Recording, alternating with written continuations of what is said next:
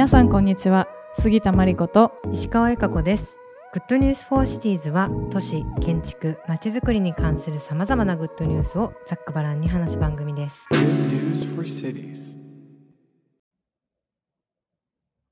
今回のポッドキャストは東京大学連携研究機構不動産イノベーション研究センター CREI と for Cities が共同で作った雑誌リジェネラティブコモンズ場所と地球が続くための関係づくりのインタビューを特別に収録したものです。ゲストは書籍気候民主主義次世代の政治の動かし方の著者である三上直之さんにお越しいただきました。気候変動と民主主義を同時に考えるとは何かお話をお伺いしていきます。はい。じゃあ三上さんよろしくお願いいたします。あはい、よろしくお願いします。はい。まずあの今までの研究な今までと、まあ、今現在の研究内容についてお話しいただけますか？あはい、私あの専門分野環境社会学っていう分野で、えー、これはまああの広く言えば人と自然の関わり、えー、を社会学的なだから特に人間の制度だとか行為だとかさまざ、まな運動だとか政策だとかまあ、そういう観点から、えーまあ、研究していくと。まあ、でも社会学ですので、実際にあの人々がそれにどう取り組んでるかっていうことを現場で話を聞いたりとか、アンケート調査をしたりして、証拠を集めながらあの明らかにしていくっていう、えー、そういう分野の研究をやっています。それで、もともとはですね、えーまあ、その特にあの、まあ、人々がどうやってその環境問題を解決する取り組みに、えーまあ、参加できるのかと。えー、まあ、どのようにこう例えば環境政策を作っていく取り組みに、えー、市民があの特に話し合ったりして参加できるのかっていうそのやり方にあの関心を持ってずっと研究をしてきてましてで特にその中でも、えーまあ、一般の人たちがあの集まって、まあ、我々市民会議とか参加型会議っていうんですけれども、えー、そういう場で議論をしながらどうやって環境の取り組み環境についての取り組みをこうあの作っていったりとか、それから話し合っていったりとか、決めていったりすることができるかと、まあ、そういうやり方について、えー、研究をしてます。ありがとうございます。あの個人的にも気になるところなんですけれど三上先生のあの、はい、プロフィール経歴を拝読させていただいた時に一度あのあの社会人でやっぱ出版社に勤められてからあのもともと文学部でそれからあの環境社会学に移られたっていうあの書いてあったんですけどそもそも社会人計画を経験を得てからなんでこう社会環境社会学の分野にそもそも興味を持つようになったのかみたいな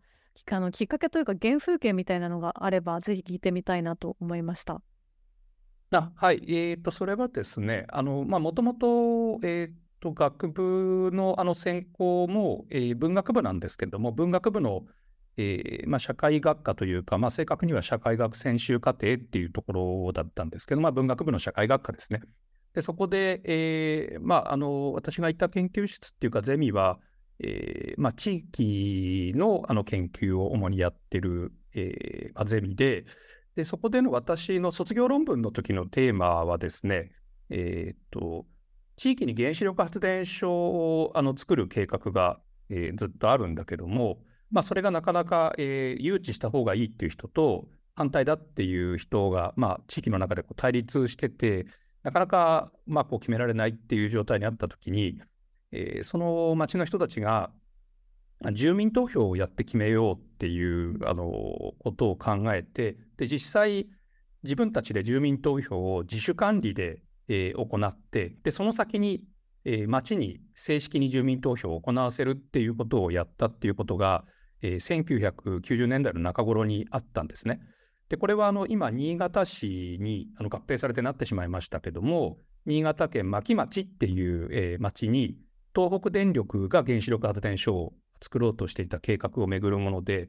で、結局ですね、これ住民投票で、えーまあ、作らない方がいい、えー、誘致しない方がいいっていう意見が多数を占めて、で、まあ、その後、まあ、いろいろ紆余曲折があって、えーまあ、今世紀になってから原子力発電所を作る計画はあの正式に中止、えー、されるんですね。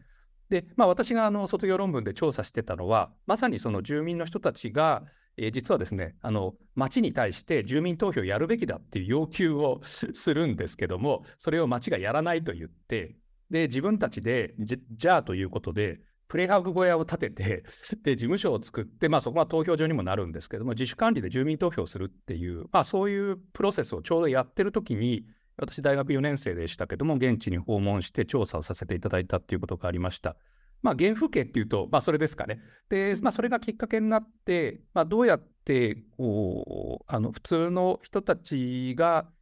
まあ、こう、地域だったりとか、国だったりの大事な意思決定に、まあ、本当の意味で参加するっていうことが、できるのかっていうのが、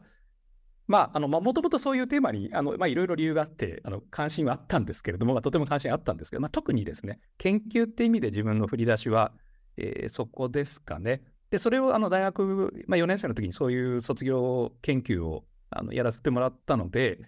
まあ、あの、何かそれに続くような、えっ、と、仕事っていうかはしたいなと、あの、ずっと思ってはいたんですね。それで、えっ、と、まあ、大学院で、えー、研究をするっていうことは、あの、まあ、ずっと関心がありましたんで、学部を卒業して、えー、会社にあの勤めるんですけども、で、まあ、あの、で、まあ、途中でですね、あのまあ、研究って形で、やっぱりその自分があの考えてたテーマをもう少し深めてみたいと思うようになりまして、それで、えっ、ー、と、はい、大学院に進学したということです。で、まあ、なんで環境だったのかっていうのはですね、まあ、これは、あの、そうですね、まあ、どこまでお話しする意味があるか分かりませんけども、実はですね、あの社会学の大学院にそれで入ろうとあの思って、えー、と進学先を探してたんですけども、まあ、ちょうどですね、その探してる時にタイミングよく、えー、自分が受験できる 大学院が環境学の大学院で、でそこで、まあ、社会学的な環境問題に対するアプローチの研究もできるっていうことがありまして、まあ、それならばということで、もともと特に別に自分自身は環境を学部の時も必ずしも専門にしてたっていうふうに思ってなかったんですけれども、まあ、あのすぐに進学できるんだったら、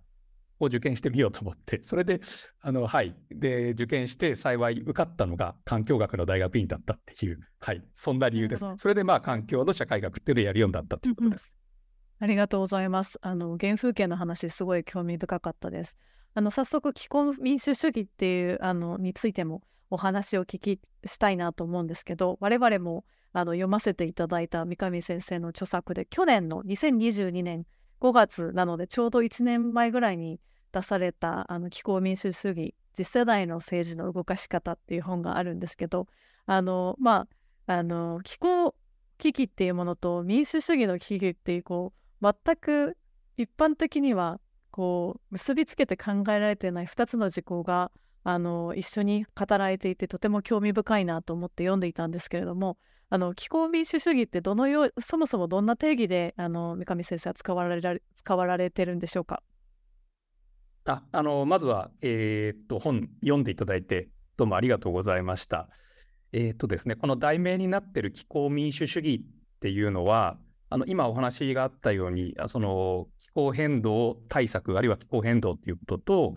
えー、まあ、民主主義ですね、政治の在り方っていうのを、まあ、一つに結びつけた言葉なんですけれども、まあ、まずこの気候民主主義って何かっていうと、えー、今その気候変動に関して言えば、えー、まあ少なくともその今世紀の中頃までに温室効果ガスの排出を、ま、実質的にゼロにするっていう、まあ、脱炭素化とか、えー、カーボンニュートラルとか言われますけれども、あのそういう、まあ、転換をあのしないと、えー、いけないってことになってますよね。それで、えー、まあこれは本当にあの社会のあらゆる領域にわたる、えーまあ、システム変革が必要なことで、えーまあ、その家から排出される、家の生活で排出されるあの CO2 もそうですし、我々移動するときに車を使えば、あのそこからも排出されますし、えー、まあ、様々なあのものを生産する、これは第一次産業から第三次産業までいろんなものとかサービスを生産するところでも、えー、温室効果ガスをたくさん排出していると。で、そのすべてを、えー、ゼロに、実質ゼロにしなきゃいけないということなので、社会全体のこうシステムを本当に大きくがらりと変えるような、そういうあの転換があの必要になるっていうことがまず一方であるわけです。で、ただ同時に、えー、今の意思決定の仕組みでは、なかなかその大きな変革を起こすような、えー、その思い切った対策っていうのが、いろいろな意味でなかなか、えー、やりにくいっていうことがあのあるんですよね。それで、まあ、いくつかありますけど、例えばやっぱりあの現状のあの我々の代表の人たちっていうのは、数年に一度の選挙であのある地域を代表するっていう形で、もちろん一度選ばれたらその人は国全体の代表者なんですけれども、やっぱりあの一つの選挙からあのある非常に短いあの期間に選ばれてくるっていうことなので、やっぱりどうしても、えー、その短期的にすごく重要だと思われる課題とか、えー、その地域においてとても大事な問題っていうことに焦点が当たりがちで、気候変動対策みたいなこうかなり長期的で地球規模の問題っていうのの優先順位っていうのはなかなか上がりにくいと。で、さまざまなあのシステムをこう変革しなきゃいけないというお話をしましたけども、さまざまな利害が絡み合ってますんで、えー、なかなかこう既存の政治のシステムっていうのは、それを維持するようにあの動きやすいっていうこともあって、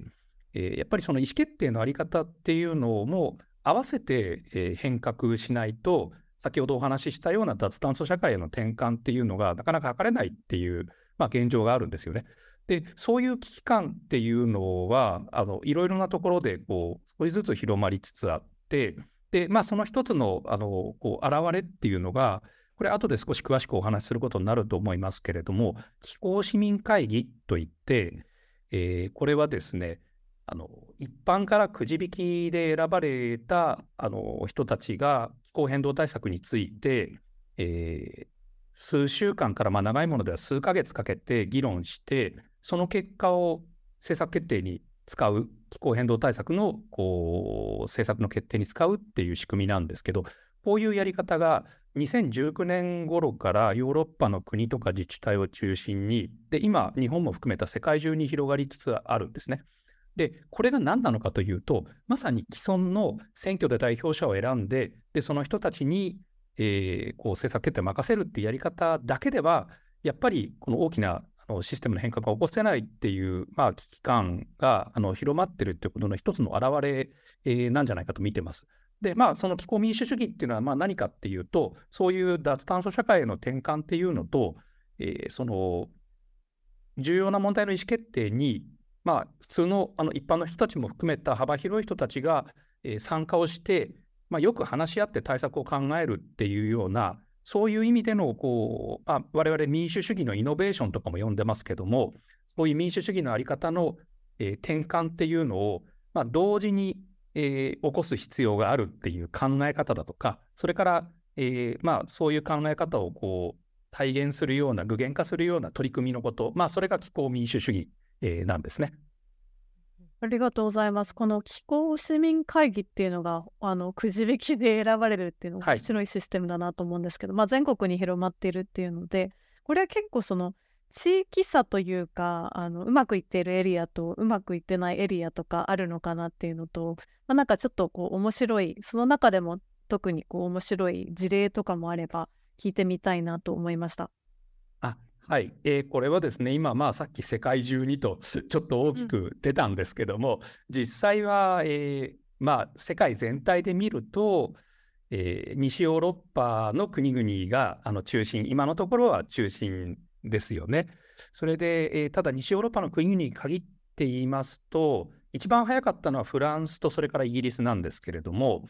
フランスで2019年の秋に秋から翌年の、まあ、夏頃までかけて、全国規模のかなり本格的な全国から150人をくじ引きして、その人たちがですね、えー、っと、トータルで7回ぐらいパリに集まる、えー、7回ぐらいの週末、繰り返しパリに集まるっていう形で、気候変動対策を議論して、えー、最終的にその提言を政府、大統領に提出するっていうかなり本格的な会議が、これがまあ、あの全国規模のものでは世界で最初の市民会議ですけれども、行われました。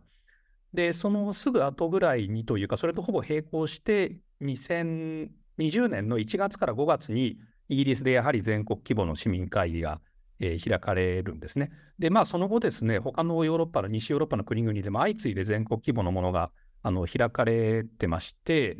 えー、とで、それと並行してですね、自治体レベルでもやっぱり、えー、同じようにどのように温室効果ガスをこう地域の中で削減するかっていうのが課題なので、ローカル版の市民会議っていうのが本当に多数、えーと、ヨーロッパの中でも何十っていう数で開かれてまして、で特に多いのがイギリス、今私がいるイギリスで、イギリスでは、えー、そうですね、あのもう多分3、40の自治体で、ここ数年で30から40ぐらい、少なくとも30から40の自治体で、えー、開かれるようになってます。ですから、まあ、あのもちろんすべての自治体で行われるようになっているわけでもイギリスあのヨーロッパでもないですし、それからまあ世界的に見れば西ヨーロッパの国々が中心なんですけれども、ただ、まあ、あの相当な、えー、広がりがあるっていう、えー、ことですね。それであの今のご質問の中に、えーまあ、特に注目しているものっていうかね、あのなんかそういう取り組みがあるかってお話があったと思うんですけど、でこの動きの中であの私一つ注目しているのはですね、えー、この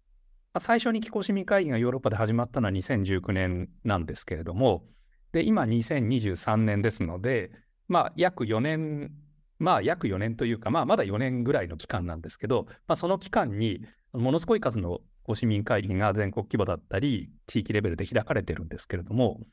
その、やっぱり必ずしもうまくいくとは限らないんですね、会議を開いて。例えば会議を開いたけども、そので会議を開いて、まあ結構いい議論がなされて、政策提言が出たんだけども、それがうまく政策に例えば結びつかない。まあ、政策決定者が言うことを聞かないとか、うまく取り入れないみたいなことがあったりっていうことが、まあ、例えばあったりして、うまく政策に結びつかないみたいなことも、あの、あったりします。で、まあ、じゃあそれはどのようにこうそういう問題を解消していけばいいのかっていうようなことが、えー、この気候市民会議を運営したりとか、それからこれについてまあ評価したり研究したりする、まあ、研究者の層っていうのは結構あって、でそういう人たちの間でそういう議論が、まあ、議論とかこう学習って言ったらいいんでしょうかね、そういうものがあの急速になされて、ですから例えば2019年とか20年頃に行われた気候市民会議の状況っていうのが、すごくつぶさに研究されて、評価されて、で、その内容がこう共有されて、で、それをディスカッションするようなネットワークもできて、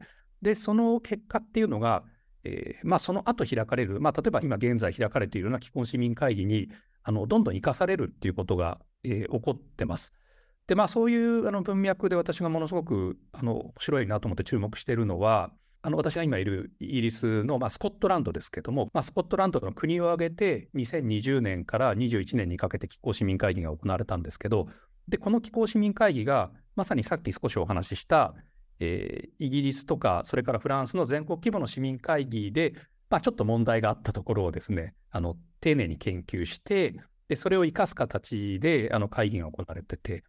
でさらにそのスコットランドの会議そのものについてもものすごく丁寧にあの専門の社会科学の研究者がそのプロセスをこうずっと観察してですね、それで、あのまあ、どこら辺がこう改善できて成果だったのかとか、まあ、どのあたりにその会議に問題があったのかっていうことが、またあの詳細な評価報告書がまとめられるっていうようなことが起こってて、まあ、ここら辺はあのものすごく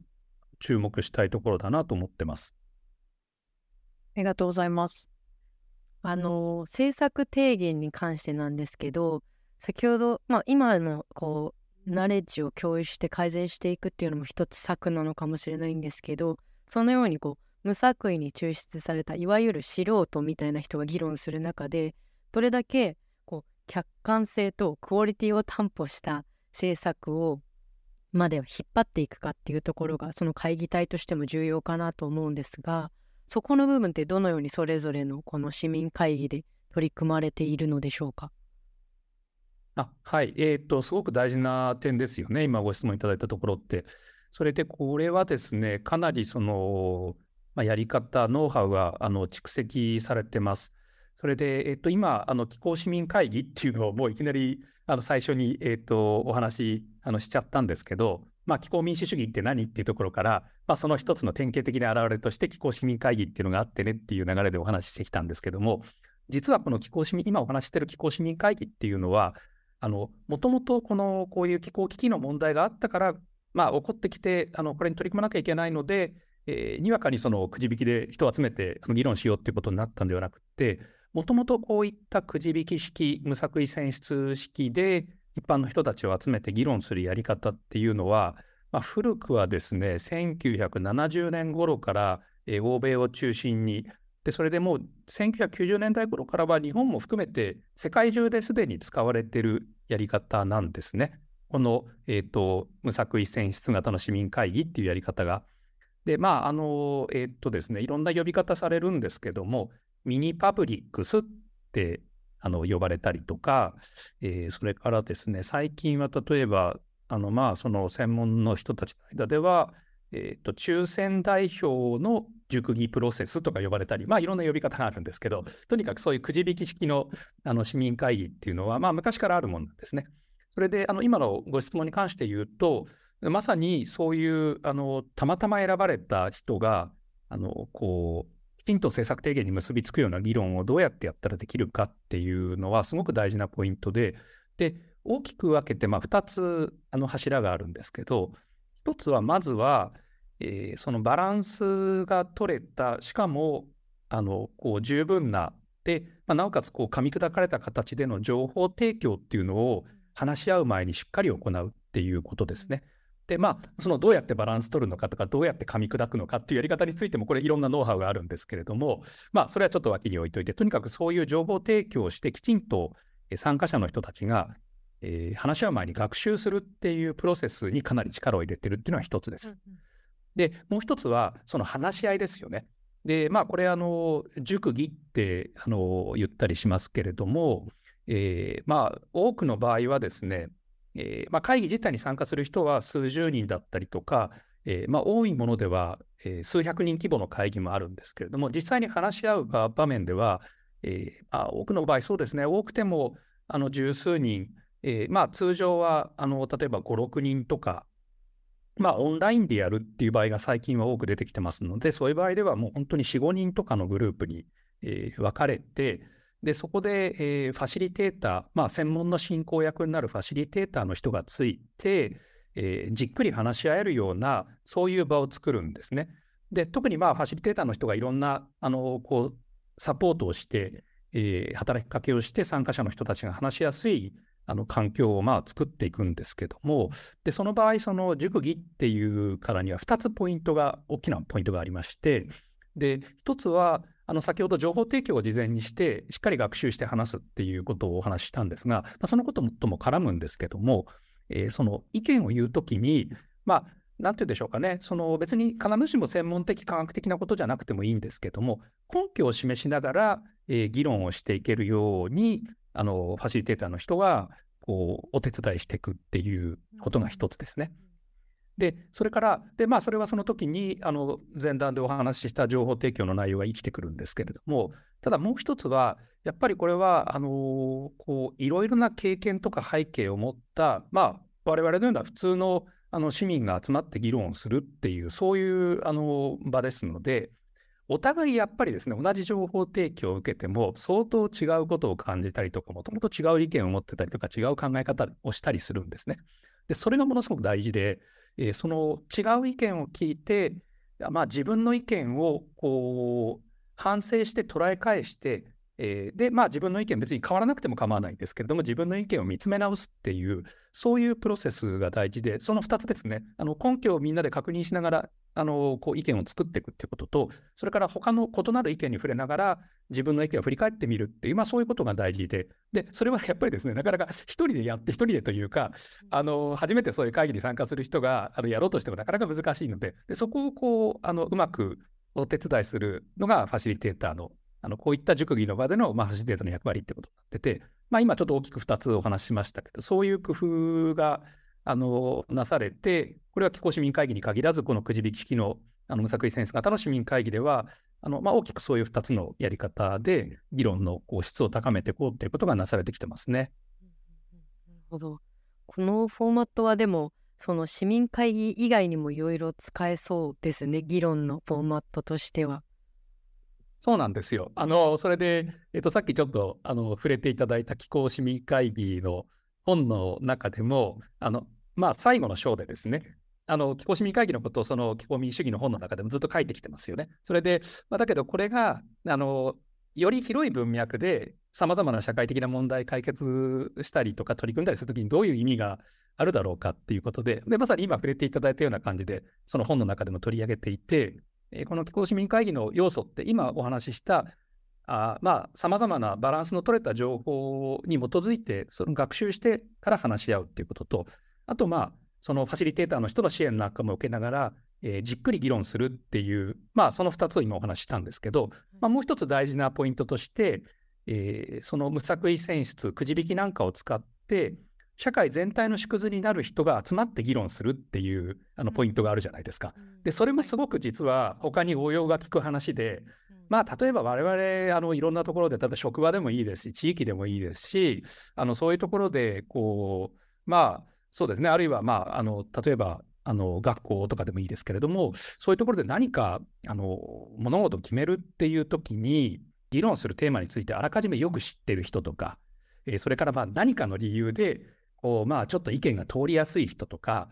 で、あの、あと、あと、たまたまそこにいた人とか、そういうことでなんか誰が参加して話し合うかってことをこう決めちゃうみたいなことって往々にしてあると思うんですけども、でも実はそういうふうに参加する人を決めてることによって、本当であればそこに、え、声を聞かれなければいけない。そこに意見が反映されると、もっともしかしたら意思決定の質が良くなるかもしれないっていう人をこう知らない間に排除しちゃってるっていうことって結構あると思うんですよね。ですから、あの必ずしも我々の日常的な職場でとか学校でとか地域でいつもくじ引きで無作為選出で参加者決める必要はないんですけども、あの、これ本の中にも書いたんですけども、まあ、くじ引きするぐらいの気持ちで思い切って参加者をリシャッフルするっていうか、まあ、そういう発想ってあってもいいんじゃないかなと思ってまして、だから今まさに言ってくださったように、このミニパブリックスであの使われているいろんな技法って、実は我々は普段これって当たり前だよなと思ってる、こう、物事の決め方とか話し合い方とかっていうのをちょっと振り返る手がかりにも、はい、なるような気がしますね。そうですね。こういう対話の仕方っていうのをこのある意味こう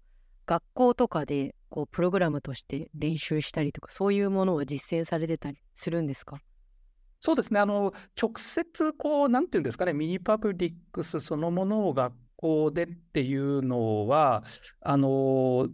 そうですね、あるかな。あ、ただですね、えっ、ー、と、この気候市民会議に関して言うと、えっ、ー、と、ちょっと学校、あの、小中学校とかの学校とは違うんですけれども、えっ、ー、と、大学でこの気候市民会議をあのやってみようっていう動きは、この国内の大学でもあの出てきてまして、で、学生さんが集まって、そのキャンパスだとか地域の気候変動対策を議論するっていうのがあの出てきてますね。で、それから、あとはその気候市民会議に関連して、えー、その子どもたちがやっぱりその気候変動対策の熟議をあの並行して行うっていうのが、あそれこそ先ほど少し触れた、えー、スコットランドの市民会議ではそういう取り組みがかなり本格的に行われてまして、ですから、あのいやおっしゃるように、こうそうですねあの、もしかしたら 学校でもっと組織的に 取り上げていく価値はあるし、で、しかもまあ、現に今取り組まれているものでも、まあ、大学でもそうですし、それからそういうあの子供や若い人たちが、あの、その話し合いの仕方とか、あの、そうですね、あの、物事の決め方っていうのについて学んでいく、あの、方法としても、はい、もしかしたら使えるかもしれないですね。ありがとうございます。なんかこういった取り組みを通して市民がこうどんどんこう意見の交換であったりとか意思決定いろんな人たちの異なる意見に触れた中での意思決定のやり方に練習を練習して慣れていくみたいなものがすごい面白いなと思って聞いてたんですけどそもそもそのえっとまあ、気候変動とか地球温暖化とかサスティナビリティとかリゼネラティブもそうですけど大きな言葉が飛び交う中でやっぱりこう大きなテーマなので興味関心がないとか自分個人の意見と結びつけてあの意見を言うことができない人とかすごいたくさんいると思うんですけどそもそもそのまあくじ引きなのでこう嫌がおうなしにでも選ばれてしまった人っていうのはいるとは思うんですけどその興味のこうレベルを上げるというかいろんな人にもっと身近に感じてもらうためにはどういったことが必要なんでしょうか？うんまあそうですね。あのいろいろあると思うんですよね。多分ね。いろいろあると思うんですけどもえー、っと実はこのようなというか、この、えー、その抽選で参加者を選ぶっていうのも、あの実は非常にあの重要なというか、今までその問題に注目してなかったり、あの気づいてなかったり、関心がなかった人に、そのきっかけをこう作ってもらうっていうのの、一つのあの可能性あるやり方なんじゃないかなと、あの私は思ってるんですね。それで、えー、と、これはですね、ちょっと先ほどそのやり方を話すときにあんまり説明しなかったんですけれども、えー、抽選で参加者の候補を選んで、で、その人たちに、あ実際にはですね、お手紙を送ったりするんですね。お手紙を送ったり、電話をかけたりして、こういうものあるんだけど参加しませんかっていうお誘いをするんですけど、その時に本当に社会の縮図を作らなきゃいけないわけじゃないですか。ですから、えー、っと、まあ、その、なんていうんですかね、えー、っと、普通にやってると問題に関心のある人とか、えー、時間的、経済的に余裕がある人だけが集まることになってしまうので、えー、参加するため、参加するためにというか、まあ、参加する人には、えー、まあ一定のあの日当だとか、借金なんかが支払われるっていうことがあったりとか、あとは例えば家族の世話が必要な、あのお世話が必要な人なんかが、まあ、もしいて、で、あのそれでも参加したいっていう方には、例えば託児のこうあのサポートをするとか、まあ、あのそういうことがあのあるんですよね。それで、まあ、そういう形で、まあ、そういうインセンティブも設けた上で、えー、参加してみませんかっていうことを、まあ、あのお誘いをするっていうことになるので、まあ、そうですね。だから、まあ、もしかすると、あのまあ、それでももちろんそれで参加するっていうあのことなので、ある程度は何か関心を持ってくれた人ってことになるんですけれども、でもそのくじ引きでやっぱりその参加する人を集めるっていうのは一つそういうあの効果があるかなと思ってます。で、これはまあ一つの例なんですけども、なんかそういう思い切ったことをやっぱりいろんなところで試みていかなきゃいけないっていうことの、はい、これはすごくでも分かりやすい例かなと思います。ちなみにその社会の縮図ってどうやって作るんですか？その指標って まあでも国やエリアや状況によっても違うんですよねきっと。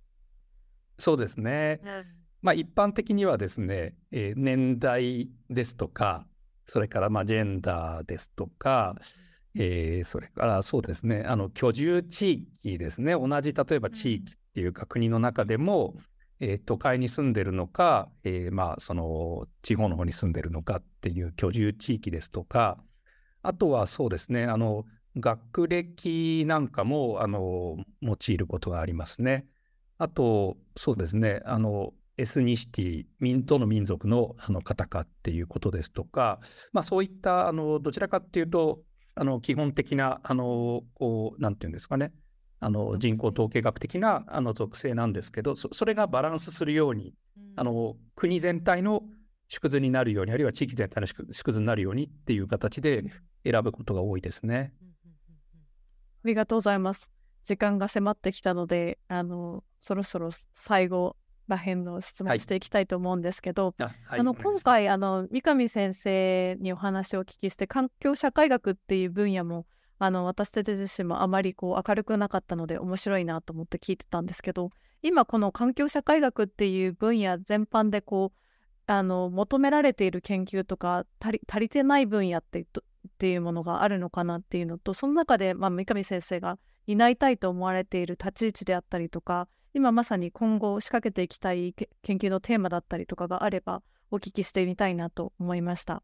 どうもありがとうございます。えー、まあ、環境社会学はあの冒頭にお話ししたように、えー、社会学的な、えー、まあ、社会学広い意味でですね。広い意味で社会とか人間の在り方っていうのに注目して、え環境問題とか人と自然の関係について、えまあ、現場であのこう特に人々の生活に密着しながらあのこうインタビューだとかアンケートとか使って証拠を集めながら明らかにしていく学問、まあ、それが、えー、環境社会学ですけども、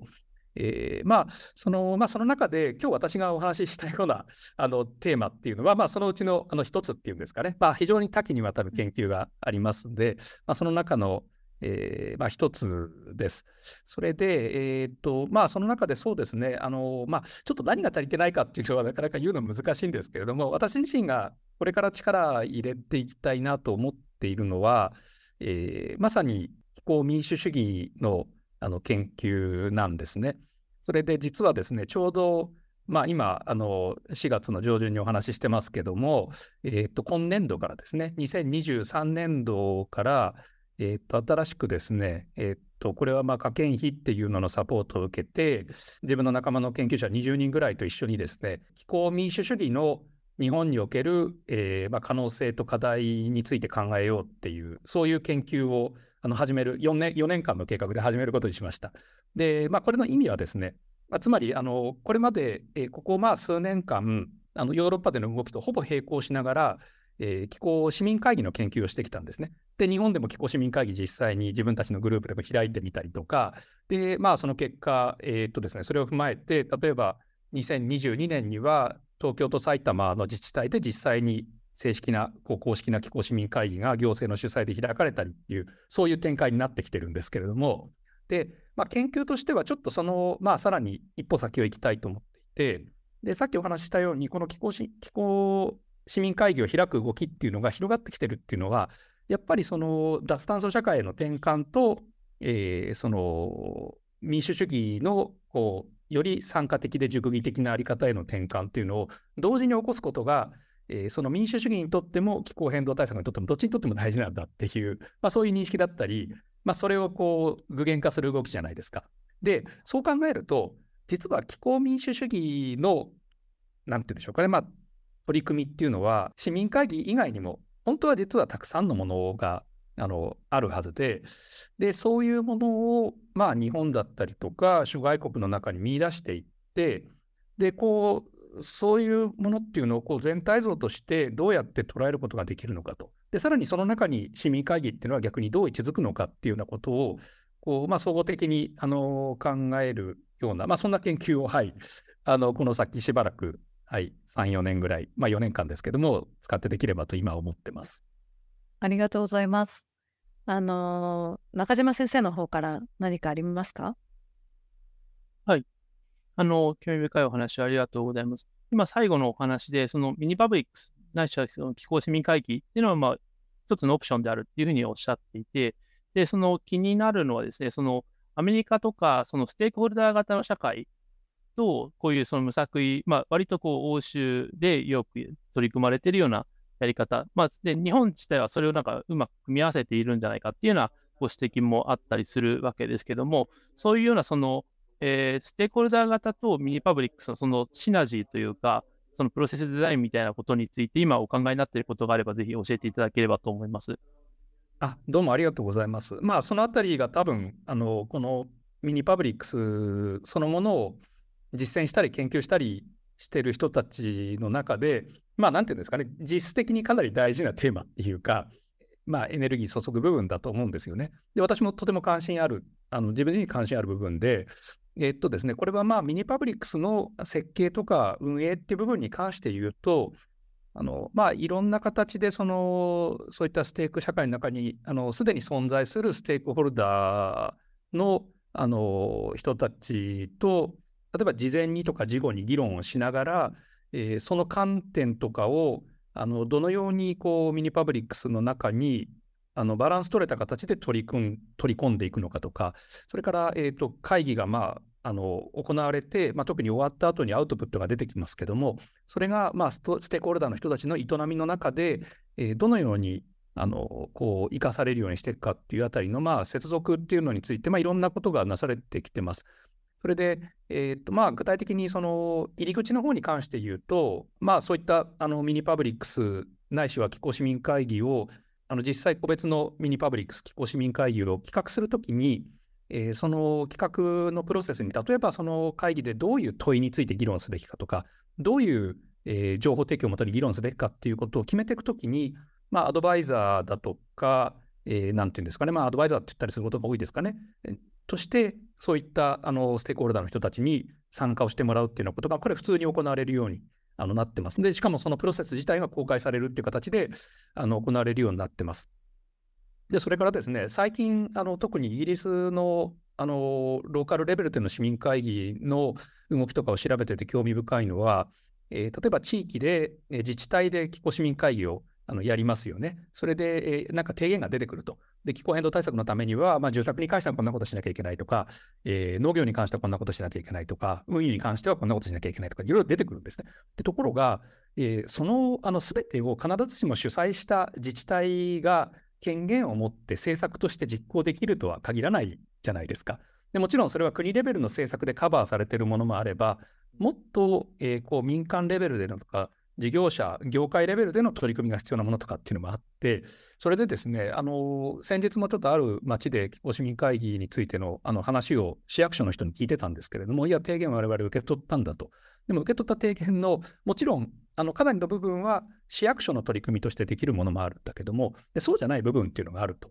で、実はこのプロセスには設計の段階からステークホルダーの人たちが関わっていて、で、提言のある部分を、例えば別の NGO の人が引き引き取ったりとか、それからあの業界団体の人が引き取ったりして、でそれをまあ自分たちのこう取り組みの中でどう実現できるかっていう形でこうあの提言をそれぞれのステークホルダーの人が引き取るみたいな、そういう動きに会議終わった後になったんだっていうお話を聞かせてもらって、でこれもあの一つ、今、中島先生にご質問いただいたステークホルダープロセスとこういったミニパブリックスをつなぐっていうのの一つのあり方だなとあの思っていまして、まあ、そんなあのつながり方がきっとあるのかなと思います。なるほどありがとうございます。もう質問だあの一つだけお伺い、追加でお伺いしたいんですけども、そういった中でそういうステークホルダーとそのミニパブリックスのこの結びつきっていうのは、で、その中でその、まあ、民間とかその自治体の範囲を超えたようなあの取り組みについてもそういうようなあのプロセスデザインができてきてるというふうにおっしゃっていて、で、そのジェネラティブっていうふうに、えー、中でですね、重要だと考えているところは、いかにこうその都市活動がですね、その農地だったり、その郊外とか、そのヒンターランド、広配地にあの依存して生活している中で、そこに対してこうその相互作用というか、その社会生態系としてこうあのプラスの影響を与えていくっていうような仕組みがどうあの作り得るかっていうようなことがあるのかなというふうに思っておりまして、まあ、その、まあ、二国間、その炭素あの炭素税とか、そのカーボンクレジットとか、まあ、そういったような仕組みはもちろんありますけども、それはですね、そのシチズンベーストな、えー、取り組みの中で、そういう都市と農村のあの相互依存関係あの循環というか、そういったこうプロセスをデザインするような取り組みっていうのがあれば、あの教えていただきたいなと思うんですけども、いかがでしょうか？うん、まあそうですね。あのー、直接、えっ、ー、と、それに、まあ、当たるかわからないですけれども、まあ、例えばですね、えっ、ー、と、これはですね、あの私自身がというか、私私たちのグループで、えー、その、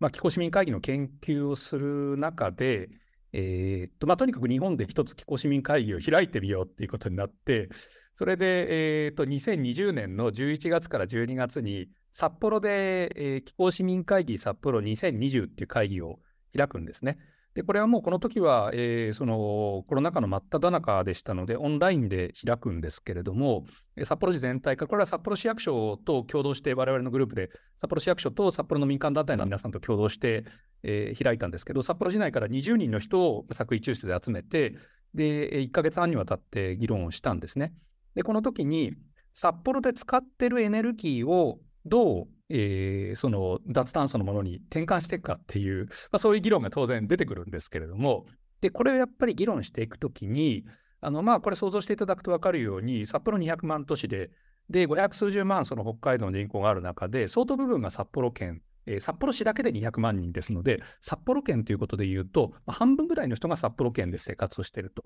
で、そこでは、ただ、例えば、えー、再生可能エネルギーをあの生産するあのそれほどのあのポテンシャルがじゃ札幌自体の中にあるかっていうと、それは必ずしも多くなくって、でも北海道全体を見渡すと、えー、それはあのかなりあるっていうことになるわけですよね。で、あじゃあそれでよかったっていうことになるかっていうと、でこれはあの必ずしもそうではなくて、であのそういう議論をまさに札幌の会議でもしたんですけれども、ポテンシャルはあると。で、これはあの例えばソーラーにしても風力にしても、えー、ポテンシャルがあると。でもそのポテンシャルはあるんだけども、同時にその開発をしていくときに、北海道が持ってる非常にあのその重要なやっぱりその価値である、えー、その自然っていうのと、どうその自然生態系っていうのと、どうやっぱりバランスを取りながら、あのそこを壊さずにどうその再生可能エネルギーの開発をしていけるかっていう、やっぱりそういう議論がありまして、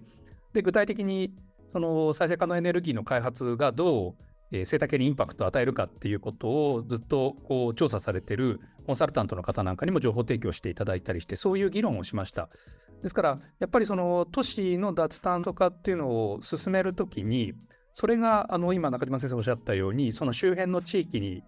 どのようなインパクトを与えていくかっていうことも、やっぱりこれ同時に、例えば都市でこういう参加型、熟議型の議論するときに、議題にあの載せなきゃいけないことで、でただおそらく我々の経験から言っても、こういう気候市民会議というような場で、それを議題にあのして議論していくっていうことは、あの十分可能なんじゃないかと。あのまあ、我々の経験からそんなふうにあのあの思ったっていうのを今ご質問いただいて思い出しました。はい、あの貴重なお話ありがとうございます。大変興味深いです。ありがとうございます。ちょっとお時間過ぎてしまったんですけれども、こんな形でインタビューの方終了させていただければと思います。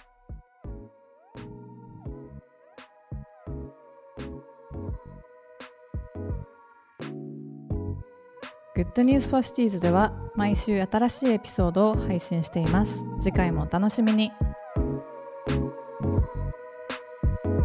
Good news for cities.